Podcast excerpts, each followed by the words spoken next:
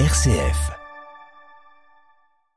Et on prolonge cet entretien en compagnie de Jean Pruvot. Bonjour Jean.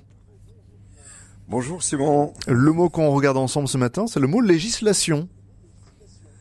Bah oui, alors il faut l'avouer, hein, c'est par analogie entre des mots qui se ressemblent par la forme et par le sens qu'on repère une famille lexicale et, et les mots commençant par leg font germer dans nos esprits un rapport avec la loi qu'il s'agisse de verbes comme légaliser, légiférer, légitimer, ou des noms comme législature, légiste, légitimation, légalité, et bien sûr, législation.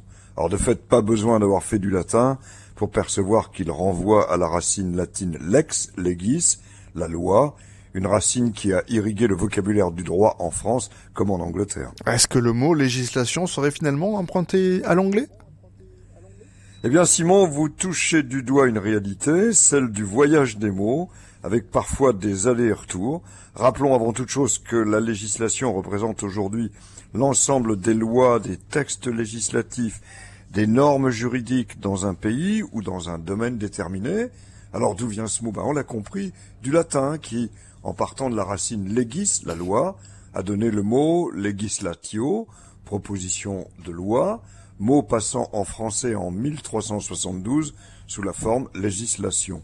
En fait, l'apparition du mot est due à Orem, un des plus grands penseurs euh, du XIVe siècle, qui a su, euh, à la demande de Charles V, traduire des termes latins de politique et de philosophie. Charles V souhaitait en effet pouvoir comprendre les textes antiques, évoquant donc euh, l'organisation politique de la société. Et il s'est donc fait traduire par Orem, entre autres, des mots latins, offrant de très simples traductions, législatio devenant donc législation.